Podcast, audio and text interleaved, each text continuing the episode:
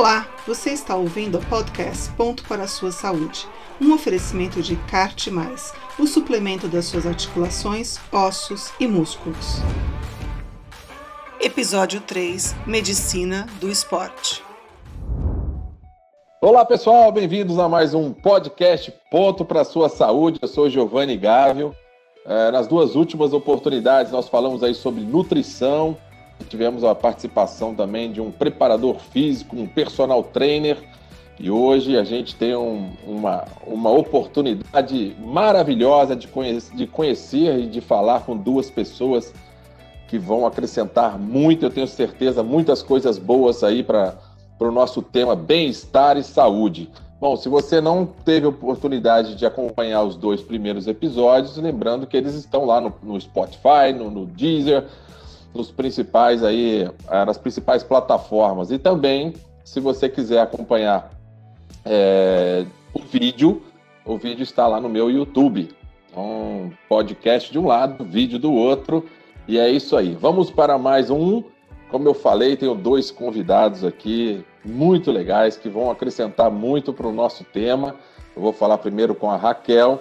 Raquel, bem-vinda, muito obrigado a gente vai falar sobre medicina do esporte com você.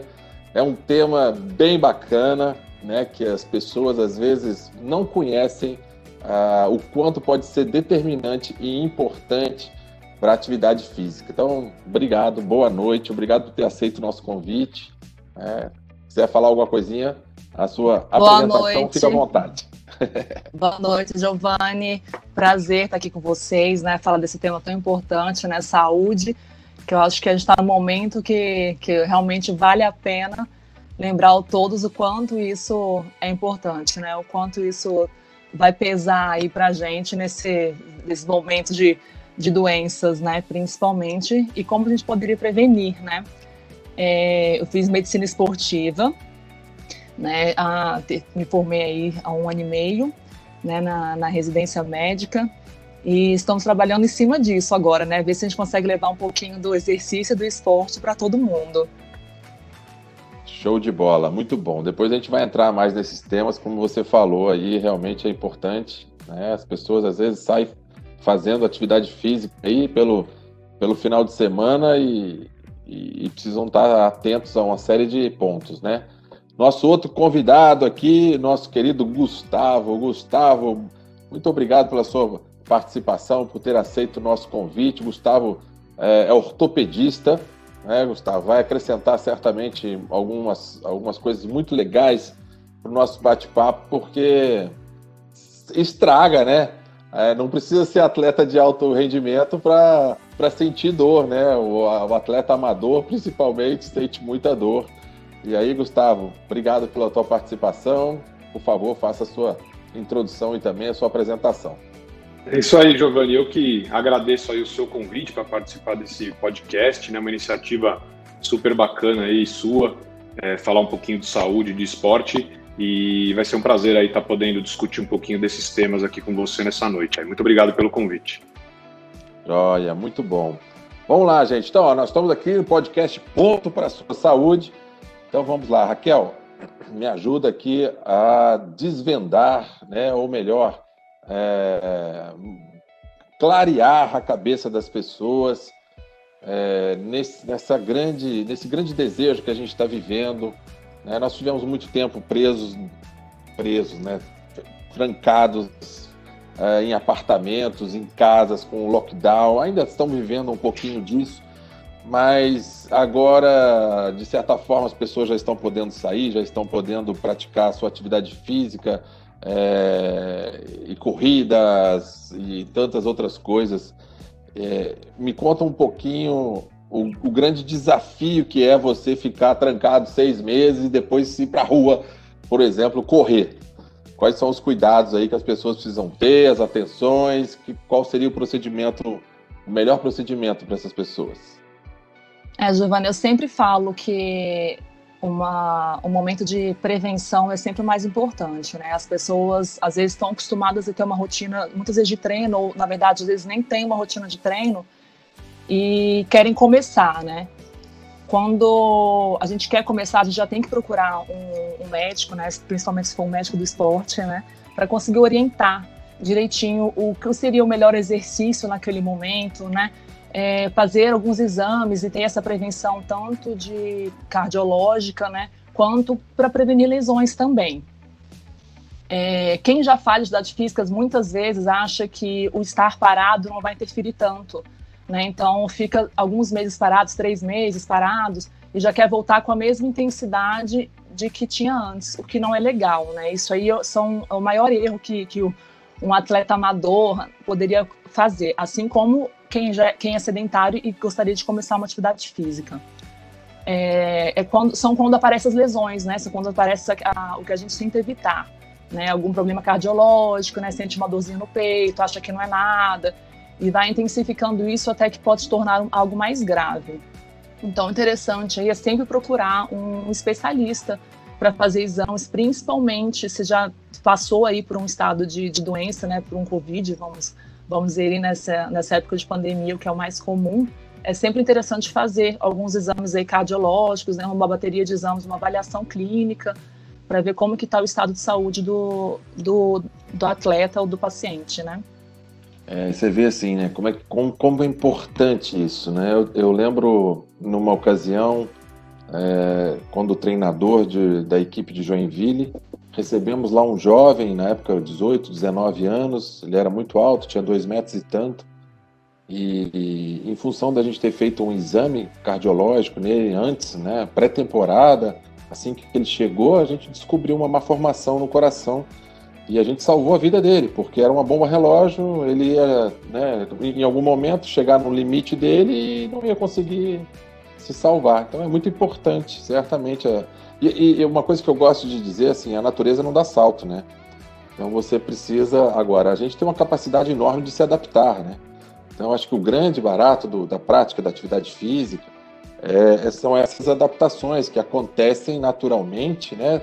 desde que você siga, óbvio, um protocolo, né, uma, uma vamos dizer assim, um, uma planilha de treinamento, onde a cada semana você incrementa um pouquinho, né? Você vê, por exemplo, outro exemplo que eu vou dar aqui, a minha filha jogava vôlei nos Estados Unidos e, e ela chegou para treinar na primeira semana, o cara botou ela para dar um tiro de, sei lá, de 200 metros Aí eu olhei aquilo e falei, meu Deus do céu, ele vai matar essas meninas? Não matou porque era menina, muito jovem, né? E certamente não tinha nenhum, nenhum problema congênito ali, mas assim, cara, é... dor muscular em todo mundo, essa loucurada. E olha, nós estamos falando de uma universidade dos Estados Unidos, então assim, todo mundo está sujeito, às vezes, é, né, a ter esse tipo de problema. Por isso que eu acho que é importante a estar sempre né, é. procurando um profissional. É, é um investimento que realmente é muito importante, né? Então é isso a gente é fala fundamental. muito, Giovanni, a gente fala muito nessa avaliação pré-participação esportiva, né? Que a gente denomina como assim. E essa avaliação no Brasil e fora do Brasil é um pouco diferente, né? Assim, é, eu acho que eles, eles, eles têm uma. Eles cuidam muito do, do gasto que eles têm com a saúde, né? Então, às vezes, eles não tratam a medicina como algo mais preventivo, eles tratam mais como algo intervencionista, né? Ou que vai trazer, que vai é, trazer menos gasto para a saúde. Então, lá, às vezes, eles fazem um eletro já o suficiente, ou às vezes nem fazem um eletro, né? Pela idade do, do atleta, na verdade, não teria necessidade. Aqui a gente trabalha muito com uma parte um pouco mais preventiva, né? Até que depende mais do médico. O médico que vai, vai, que vai avaliar o, o atleta ou o paciente vai ver o que, que ele quer pedir, que acha mais necessário naquele momento, né? Então, essa avaliação pré-participação é o que a gente fala que previne morte súbita, né? É, previne é, essa, essas, essas lesões, essas condições que a gente não gostaria que acontecesse com nenhum atleta, né? Não tem por que você colocar um atleta em quadra e do nada ele cai no chão, né? E tem uma morte súbita ali no meio de todo mundo, né? Sendo que seria algo que daria para prevenir. Então é isso que a gente fala mesmo, que seria é. essa questão da, da avaliação pré-participação esportiva, que é muito importante, e é para todos, não é só para quem é atleta, né? É para todas as pessoas, para quem gostaria de começar uma atividade física, é sedentário, quer começar, ou para quem já é um atleta, tanto amador, né, como profissional. É, esse fluxo tem que mudar, né? Então, assim, você. A gente não pode procurar um médico só a hora que está ruim, né? Acho que uma, um bom planejamento, um bom começo né? É. Certamente vai fazer com que você tenha até resultados muito melhores, né? Porque vai ajudar no teu desempenho.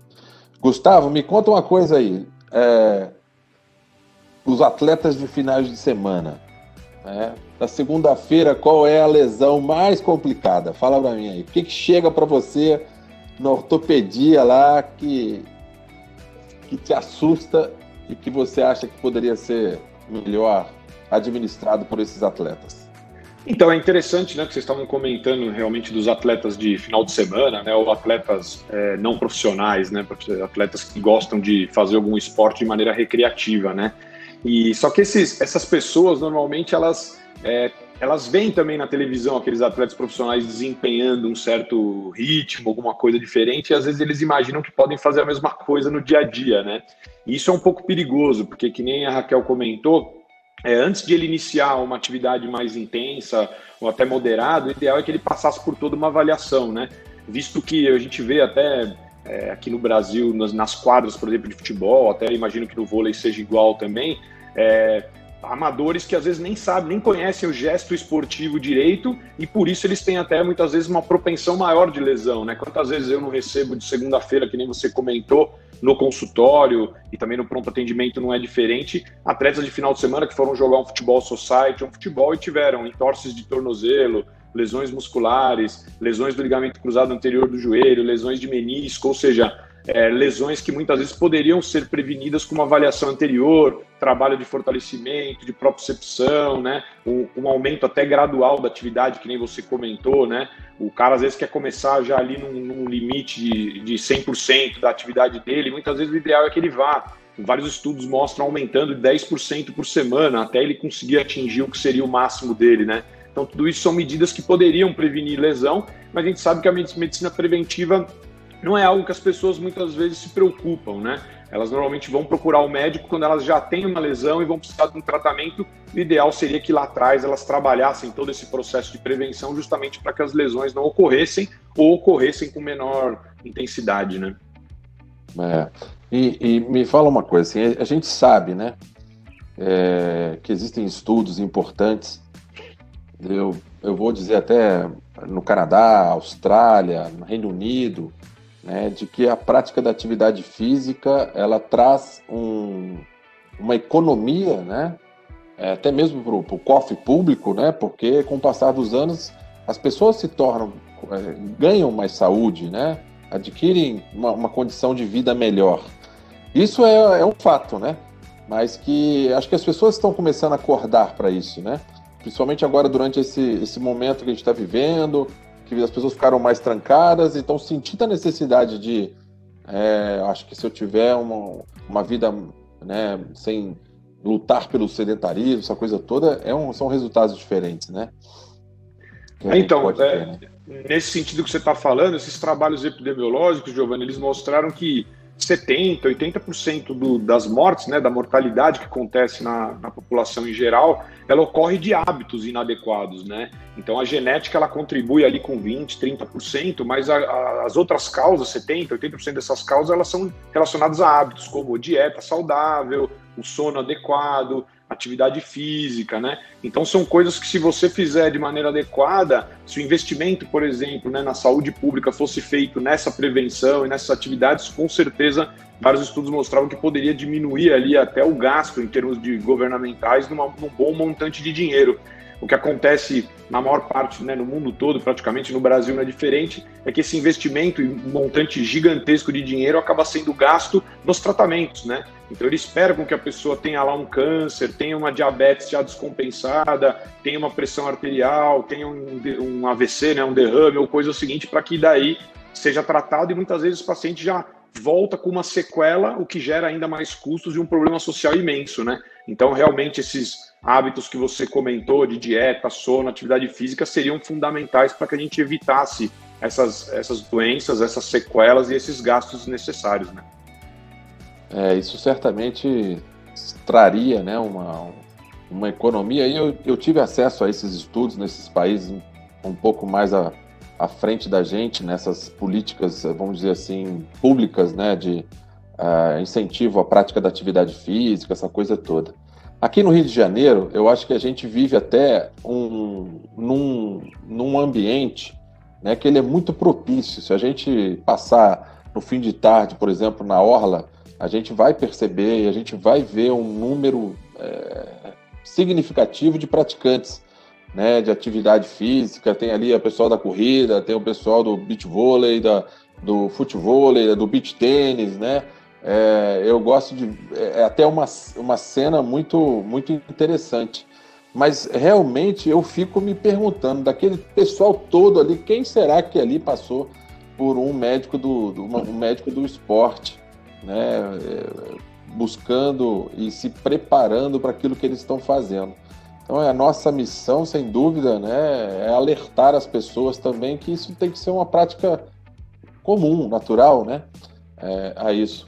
Vou, eu Giovanni, vou, eu... Oi. Até para você ter uma ideia nisso que você estava comentando, a gente acabou de fazer agora uma, uma grande avaliação para participação esportiva lá no Prevent Senior Sports, que você chegou a conhecer. A gente fez atual, mais ou menos uns 250 avaliação pré-participação esportiva de 250 atletas profissionais de futebol aqui de São Paulo, né, ligados à Federação Paulista de Futebol. E nele a gente viu um grande percentual de atletas que, apesar de profissionais, nunca tinham feito uma avaliação pré-participação esportiva antes. Eu então, você, ima você, imagina que se atletas profissionais, né, muitos deles não fazem avaliação participação, você imagina o atleta amador. Né? Não, eu, eu, eu, acredito nisso. É um, é um fato que a gente precisa estar muito atento. Né? Você imagina o seguinte: futebol é um dos esportes onde existe mais investimento no país e o cenário é esse. Você imagina os outros. Né? O quanto tem atletas aí realmente que, que estão até que estão em risco. Né? A, a Raquel, o que, que você acredita que seria assim um, um protocolo básico para um atleta amador que está querendo né, praticar essa atividade física um pouco mais de, de forma mais regular? O que, que você acha que seria o o que, que é o básico para eles, por exemplo, terem acesso? Seria um exame de sangue? Conta pra gente, como é que é esse negócio? É. Como é que seria? Mano, eu acho que seria, eu acho que seria uma união, né? Assim, avaliação médica mesmo, dentro dessa avaliação ter uma ausculta pulmonar, né, uma ausculta cardíaca, ver é, queixas principais, às vezes a pessoa já tem né, um desbalanço aí muscular, né, tem uma, uma alteraçãozinha de coluna, umas dores, umas dores já do dia a dia dela, né, até do, do próprio trabalho, né, de, da forma que fica sentada, da forma do, né, do, do dia a dia e fazer avaliação cardiológica, né, que seria pelo menos um eletrocardiograma, o mínimo seria um eletrocardiograma, tá? Eu acho que nunca fez eletrocardiograma, a primeira coisa a, a se fazer seria isso. E para saber, de repente, o nível de intensidade que ele quer, que quer trabalhar, dependendo da idade, como seria, a gente poderia solicitar teste, teste ergométrico, né, o teste de esteira, e um ecocardiograma. E, assim, pelas diretrizes, a gente fala muito que os exames dependem muito da condição do, do paciente, né? Para atleta, eu sugiro fazer todos os exames. Para quem não, não é atleta, vai começar uma atividade, talvez poderiam começar aos poucos e avaliar. Né, começar com uma atividade mais leve, ah, vamos, vamos aumentando o volume, a intensidade do exercício aos poucos, de repente procurar ah, fazer um teste ergométrico mais para frente, entendeu? Dependendo da idade do paciente, eu acho que isso não seria tão necessário fazer um, uns exames tão amplos, tá? É, que isso a gente segue por diretriz, né? É, se fosse por mim, eu faria para todo mundo. Mas não, te, não teria necessidade, tá? É isso que eu tô falando, assim, o, o ideal, no mínimo, é um eletrocardiograma para todas as pessoas que desejam iniciar o esporte, tá? E o exame de sangue, claro, né, para ver a questão de colesterol, o que, que a gente pode melhorar às vezes, né, para ajudar nesse quesito também. Né, a gente tem que Até pensar, para ter exemplo, uma comparação, é, né? Com comparação começo, de melhora. O que é legal, que as pessoas buscam isso, né? Todo mundo começa uma atividade Sim. física e espera melhorar em algo, né? Quando ela vê uma melhora, ela se fica incentiva né? mais. Né? É, fica é. motivante, exatamente. A gente fala assim, né, que a, a medicina do não é só do esporte, né, do exercício do esporte. Né? Então a gente tenta levar a qualidade de vida, tenta levar uma melhora da saúde e, e, também no esporte, né? Que o esporte traz, são duas ferramentas importantes para a gente contribuir. Tá. Eu queria tocar em dois pontos que são polêmicos, mas acho que são importantes serem esclarecidos para as pessoas. Eu, eu até vou colocar vocês talvez em saia justa, porque é, são os dois temas. O primeiro dele são os, as bebidas energéticas que as pessoas consomem isso como se fosse água durante o treinamento, que, que eu sei que tem componentes químicos ali que até atrapalham o rendimento com longo, ao longo do, do, do tempo, né? E depois o doping, né? Que é o, a questão aí do, do dos hormônios para poder ficar mais forte, rápido, essa coisa toda. Vamos lá. Raquel, qual que você quer responder? Depois você joga a bomba, Gustavo. Vamos lá. A Raquel, a, a Raquel ela é especialista em bebidas energéticas, Giovanni. Então vou passar o é, bebidas energéticas eu, né, Guto? Vou nem comentar e... sobre isso, viu, Giovanni? Com esse, com esse ser aí, ó, que adora o energético. É, então, é... mas é, um, é uma questão assim, é gasolina aditivada aquele negócio é. Tudo bem, pode dar uma energiazinha, mas, poxa, quanto químico tem ali, né? É, Giovanni, assim, é, eu, o energético é uma questão um pouquinho diferenciada. Os componentes que tem dentro de um energético são componentes muito legais, são ergogênicos, a gente fala, né? Ele dá um efeito muito bom, pra, inclusive para atividade física, né? Ele aumenta a temperatura, ele aumenta a queima de, a queima de gordura, né? Então, dependendo do objetivo, é muito legal. Mas os níveis que tem ali dentro são muito altos, então, às vezes não compensa, né, o risco, a gente fala. Que quem não é quem é acostumado às vezes com um grau de um nível de cafeína muito grande às vezes toma energético e não sente nada. Porém ele ainda causa né, os efeitos que tem do, da cafeína. Então às vezes eles não sentem nada né? Toma vai tomando um toma dois toma três não sente nada né? Só que os efeitos estão aí acontecem tá é, então ele aumenta sim a frequência cardíaca a pessoa às vezes já começa uma atividade com a frequência cardíaca muito acelerada o que é ruim Tá? Pode causar um pouquinho de arritmia, né? Pode causar um pouquinho de incômodo aí nessa parte cardiológica. E não, e querendo, a gente fala de segurança, né, na hora de praticar. Então isso aí já não é algo que é seguro, tá? É, e a outra do questão é a questão do doping, né? Questão da, da, da, do hormônio de crescimento aí que as pessoas usam bastante, né? Que em alguns casos também, como você falou aí do, do energético, tem as, tem as suas indicações também. Tem as suas indicações. Né? É, se a gente aí separar... um, um acompanhamento né, é. muito mais é, rígido, a cafeína, tem uma a questão cafeína, aí, né? é, a cafeína é um recurso egogênico favorável, tá? Assim, já, já tem várias comprovações que ela ajuda, sim, nessa parte. Ela não é doping, né? Então, as pessoas tomam exatamente por isso também, né? Ajuda bastante nessa parte física, na performance esportiva. Então, o energético, os componentes energéticos são componentes muito bons. Você só teria que separar e ver as doses ideais para cada pessoa. Seria mais ou menos esse pensamento. Bom. É, então olha só, tá vendo? É, é, é aquela história, né? É, remédio demais também mata, né? Então tem que saber a dosagem certa, saber a indicação correta, né? Cada, cada caso é um caso e, e precisa ser ter, ter essa certamente essa procura e esse acompanhamento de um profissional para não para não tomar más decisões aí.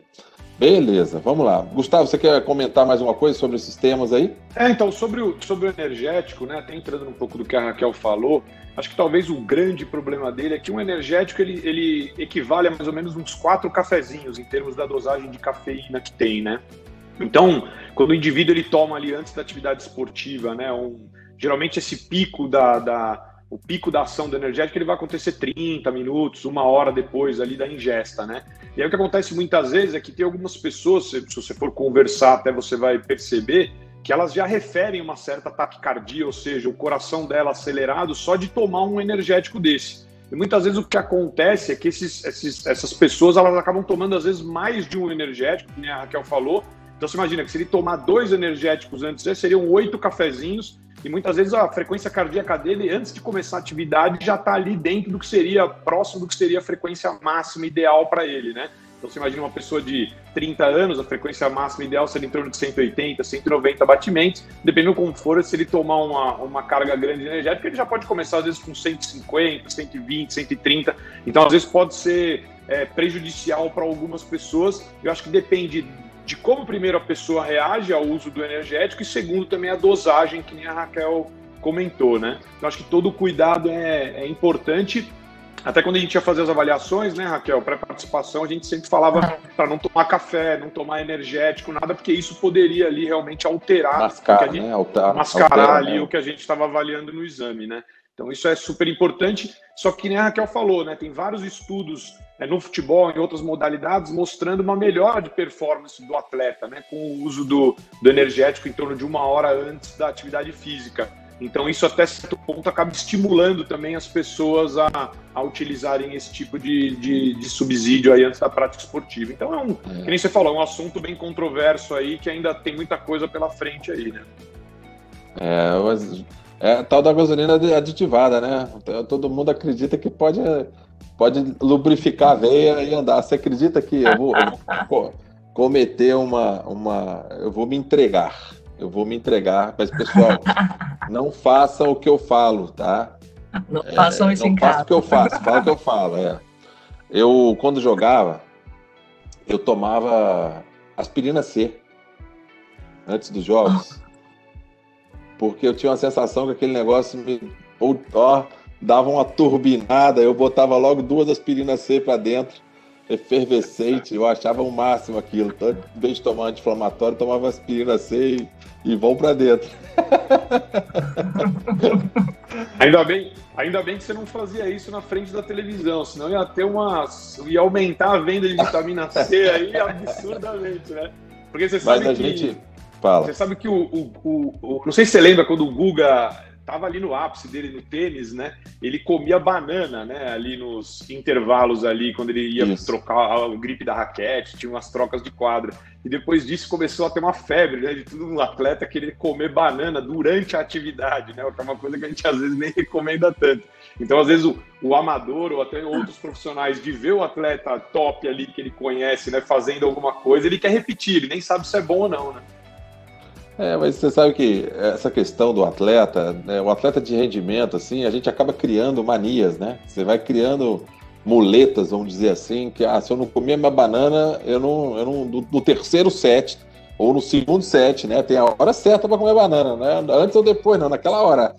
Ah, não vou ganhar o jogo. Então a gente bota esses negócios na cabeça, mas eu já vi muita gente comendo sanduíche no banco. Entendeu? Tinha gente que tinha fome no meio do jogo, tinha que comer sanduíche, levava Uh, a gente né, leva, a gente sabe, às vezes a gente joga em ginásio onde não tem é, ar-condicionado, calor enorme, e então tinha que levar repositor, tinha que levar comida, então assim, é, a gente acaba criando essas manias, né, que, que, que a gente acredita que, que dão certo, né. é o tal do, como se fosse um placebo, né, isso, então, isso faz uma diferença enorme. É, vamos lá, a gente vai chegar aqui na hora do, do, do, do hora do bloco, né? Do bloqueio. E vamos falar alguns temas aqui. Aí vocês podem bloquear, podem atacar ou podem defender, não tem problema não. É, não sinto nada. Preciso ir ao médico? Já falamos com né, Raquel? Lógico que precisa, né? Precisa. Mas é, é, isso que a gente estava falando, né? As pessoas não tratam a medicina como preventiva, né, Giovanni? Ninguém quer ir no médico, só quer ir quando sente alguma coisa, né? Aí quando sente alguma coisa já vai estar tá tarde demais, digamos assim. Ninguém quer, é... quer cuidar, né? Quer prevenir. O importante da, assim, eu acho que a nossa medicina tem que ser preventiva, né? A gente tem que todo mundo passar antes, fazer a bateria de exames, fazer um, um check-up, né? As pessoas gostam de falar desse check-up, né? E eu acho que é o ideal, é o ideal mesmo, você passar ver se você tem algum, algum problema, se dá para tratar esse problema, dá para cuidar disso. Porque eu, eu, falo muito assim, descobrir a doença e dar medicação é muito fácil. Né? Hoje em dia tem medicação para tudo. Agora, tratar a sua saúde, você você sentir bem ou conviver com aquilo que é o achado, que é a doença, que é o difícil entendeu? É, eu acho que, que é isso que as pessoas não, pensam, né? Eles esperam acontecer. Então vai passando a idade, passando a idade, quando chega uma hora você quer, ah, tô com 60 anos. Aí você descobre que tem hipertensão, tem diabetes, tem, tem um grauzinho de obesidade, tem um, às vezes uma arritmiazinha, e aí você quer tratar tudo de uma vez. Né? Pô, você poderia ter feito talvez uma atividade física lá nos seus 30, 40 anos, né? E ter prevenido isso de acontecer. Né? Eu acho que é, é, uma, é, um pensamento diferente. Eu acho isso um grande, um grande desafio né, da, da nossa sociedade, sem dúvida, é esse. Né? A gente começar a se cuidar antes, começar a juntar dinheiro antes, né? começar Tudo a pensar antes. na nossa alimentação antes. Não depois que tem 50, 60 anos, sei lá, que aí o estrago já foi feito, né? Então, acho que é, sempre que a gente pode tocar nesse assunto é, é muito importante. É... Eu, pergunto, eu fiz essa pergunta para um nutricionista também, mas eu acho que no ponto de. Eu queria ter a, a, a visão também né, da parte mais clínica. Fazer atividade física com o estômago vazio. Em jejum. Ó, Jamane, eu vou, não, vou, não vou falar assim. O, o jejum, na verdade, eu que considero? Por exemplo, a pessoa comeu à noite e vai treinar de manhã cedo. Eu não considero como jejum. Tá? Agora, se a pessoa não comeu nada à noite, no outro dia, no dia seguinte, né? Porque a gente fala, às vezes, até para quem tem jogo. Tem gente que não gosta de, de, de ter um, um, jogo super importante, 7, 8 horas da manhã. Aí a pessoa se sente pesado quando come, não quer comer. Aí o que, que a gente fala? Ah, faz um, um, belo lanche à noite, com carboidrato, com fonte por isso, joga no meio, de repente, do jogo, né, nesses intervalos, você faz uma reposição aí com um, alguma coisa mais é, líquida, digamos assim, né, uma fonte de carboidrato, é, que vai te dar um pouco mais de energia. Agora, se a pessoa, agora, a pessoa não comeu nada, vai realmente treinar de jejum, é um risco, por conta de hipoglicemia mesmo. Dependendo do que a pessoa quer, ela tem uma hipoglicemia ou pode até perder, perder massa magra, que é a musculatura, né? Usar o glicogênio muscular como fonte de energia e acabar perdendo algo que para a gente é valioso de conquistar, que é o músculo. Né? Todo mundo quem treina sabe o quanto que é difícil conquistar um quilinho de músculo e perder uma porcentagemzinha de gordura. Então, eu acho que tem, tem esses viés. Né? Depende muito, acho que tem que individualizar bastante, tá? Isso daí, mas é, é mais ou menos isso o que eu penso. Eu acho que depende também, Giovanni, um pouquinho da intensidade da atividade física, né? Ah, é, esportiva que ele vai realizar. Se ele for fazer uma caminhada, talvez realmente né, ele ter se alimentado não, ou não, talvez não, não vai gerar uma hipoglicemia. Mas se ele for fazer uma sessão de crossfit super pesada lá, talvez ele possa ter uma, uma hipoglicemia ou alguma outra reação. Então acho que depende um pouco da pessoa e também um pouquinho da, do, da intensidade do exercício que ele vai fazer, né? Beleza. Boa. Doutor Gustavo? Sentir dor na panturrilha. Calor ou frio? Então, você sabe que essa discussão ela, ela existe, né? Muita gente falava que não era nem calor nem frio, você tinha que alternar um com o outro, né? Fazer calor e frio. E na verdade, assim, o, o, o que se comenta, né? O mais correto que a gente fala hoje é que para processos inflamatórios agudos, o ideal é que você utilize compressas de gelo, né? Então, se você teve um estiramento muscular, você teve uma pancada, né, por exemplo, na panturrilha, na coxa, em qualquer outro lugar, o mais correto seriam compressas de gelo, né, 15, 20 minutos ali, é, 3, 4, 5 vezes ao dia, sempre espaçadas ali por uma hora, uma hora e pouco, né? Agora, as compressas de água morna, elas também têm espaço, principalmente em dores mais crônicas, né? Então, se a pessoa, por exemplo, ela tem uma dor lombar já mais crônica, por exemplo, às vezes a compre... o que a compressa de água morna ela faz, né? Ela como um vasodilatador, né? Ele, a, a compressa de água morna ou quente, ela vasodilata ali, ou seja, ela faz com que o calibre dos vasos aumentem, aumenta circular o aporte sanguíneo na região e isso gera uma, um relaxamento da musculatura, por exemplo, ali lombar. Então, nos casos, por exemplo, de uma lombalgia, uma dor lombar crônica, uma compressa de água morna vai bem. Já quando você tem um estiramento ou uma lesão na panturrilha, que nem você falou, você quer o efeito contrário, né?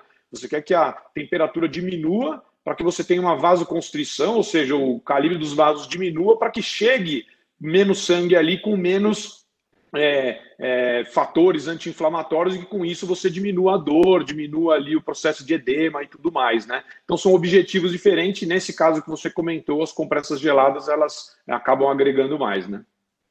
É, até, até agora está na moda aí usar essas botas de compressão, né? Termina o treinamento, você vê os jogadores da NBA, por exemplo, entra no avião para voltar, já bota a bota de compressão que comprime, coloca água gelada, né? Tem todo um processo aí de é, venoso, né, para você é, tirar o sangue da região, para diminuir o, a inflamação, tem um montão de coisa, né? Na verdade, o pessoal está inventando um montão de história, né?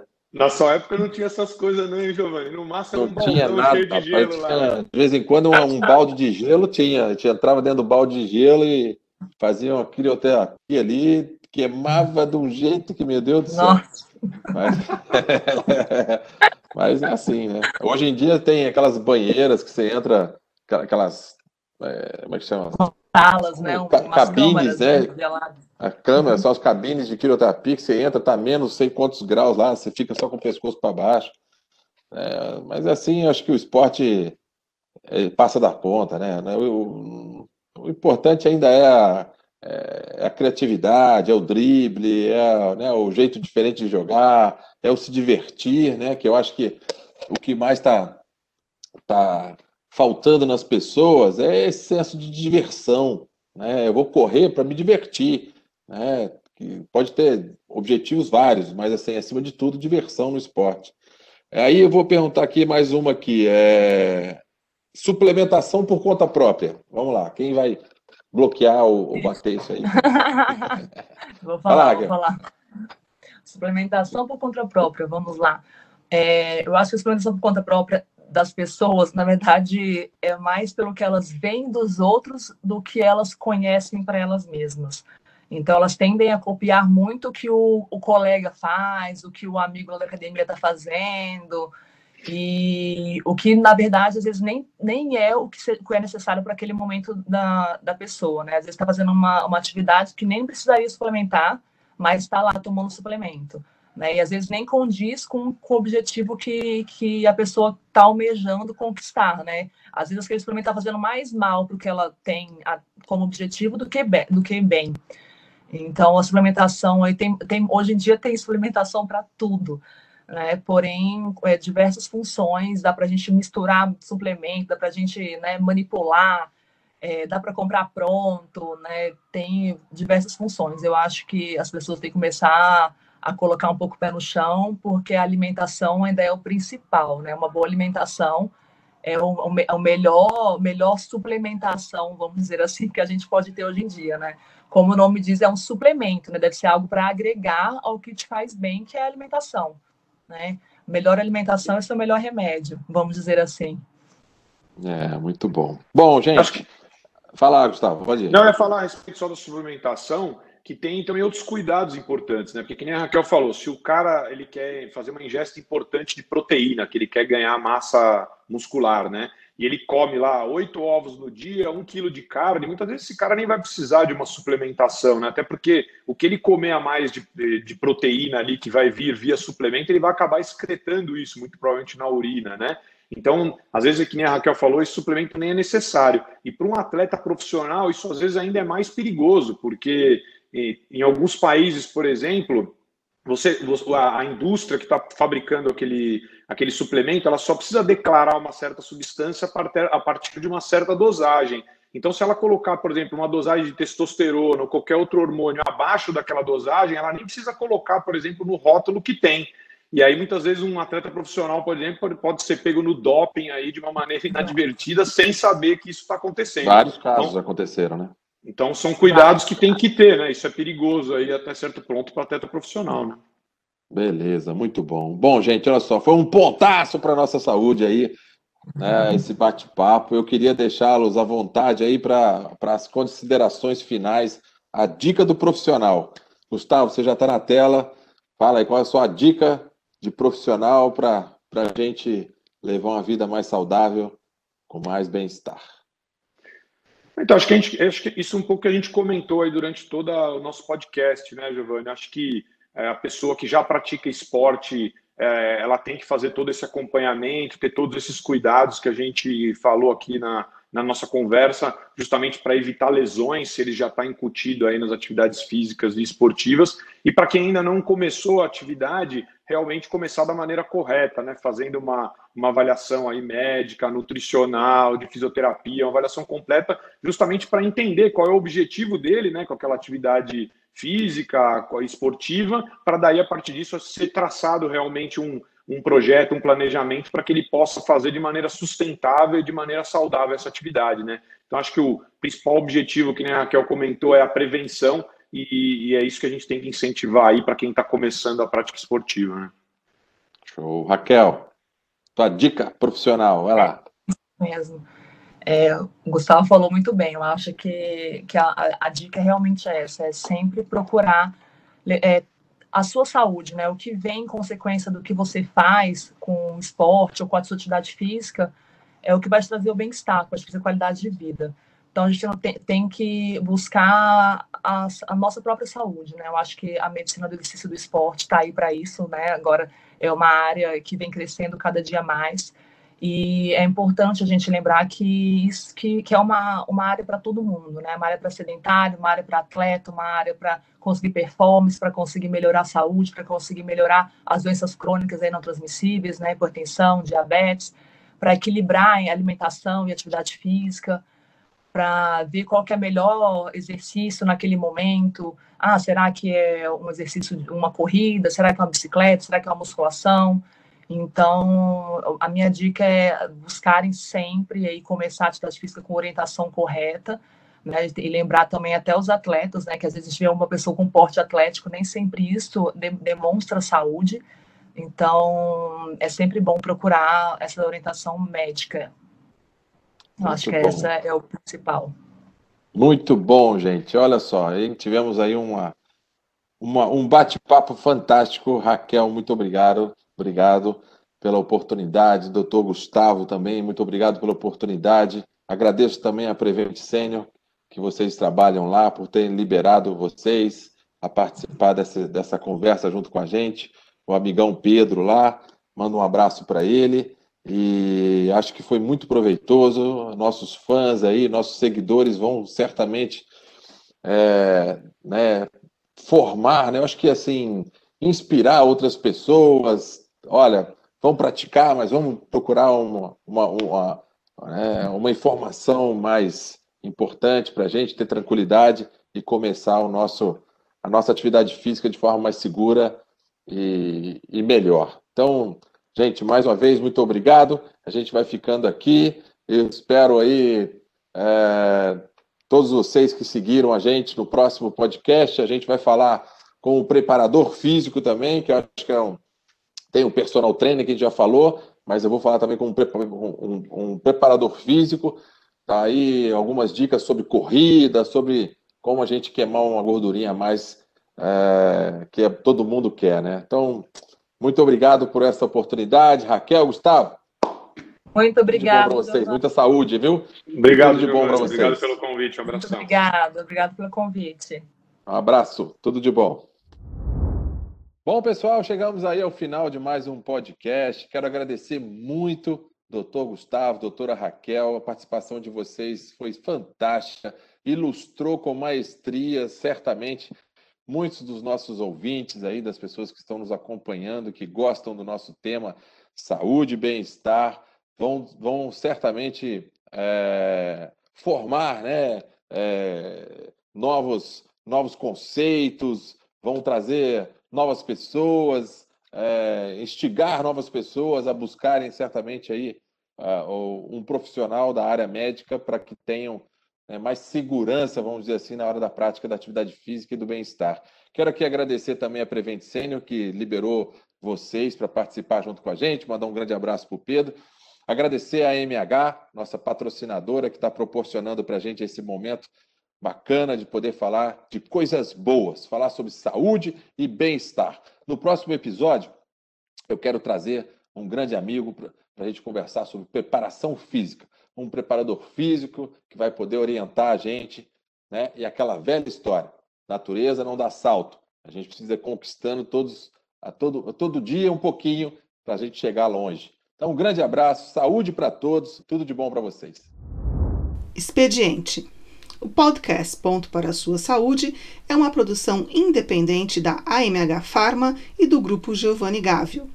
O apresentador é o Giovanni Gávio. A responsável pela produção editorial e pauta é a jornalista Ediane Tiago. A mixagem, sonorização e edição de som são de Alexandre Vibrants. A captação de voz e imagens foi feita por meio da plataforma Webex da Cisco. Para saber quando será lançado o próximo episódio, fique ligado nas redes sociais do Giovanni Gávio e também no nosso feed. Até logo!